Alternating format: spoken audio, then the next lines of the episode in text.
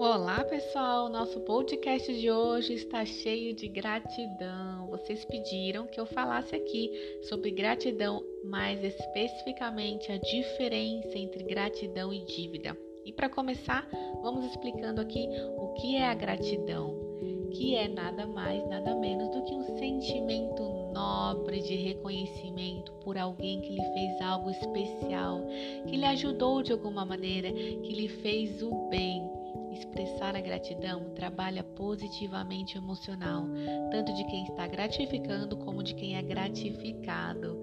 O ato de demonstrar gratidão é sem dúvida virtuoso, faz bem e atrai coisas positivas, mas é muito frequente encontrar nas pessoas o pensamento equivocado de que gratidão significa estar em dívida com o outro, o que causa transtornos e torna a vida das pessoas mais.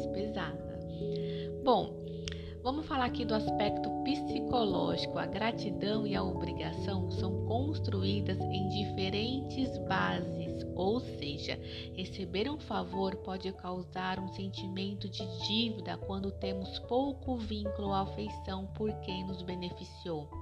Por outro lado, o sentimento de gratidão genuíno, sem a necessidade de retribuição, é sentido normalmente por pessoas com quais temos um vínculo afetivo mais profundo.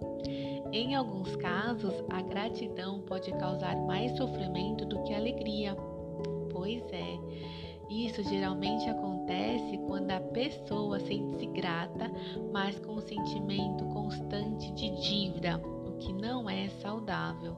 Assim, quanto mais profundo o sentimento genuíno de gratidão, maior será a alegria que o acompanha. Expressar a gratidão em pequenas atitudes é uma prática terapêutica, isso mesmo, pois serve como um remédio de efeito imediato para tornar qualquer relação mais agradável. Algumas atitudes simples podem demonstrar esse sentimento de forma leve e muito benéfica, tanto para quem expressa como para quem recebe.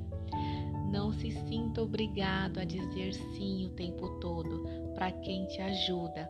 Use a gratidão para o seu crescimento e daqueles que estão próximos a você, mas não seja escravo dessa gratidão. É isso, gente. Até o próximo podcast.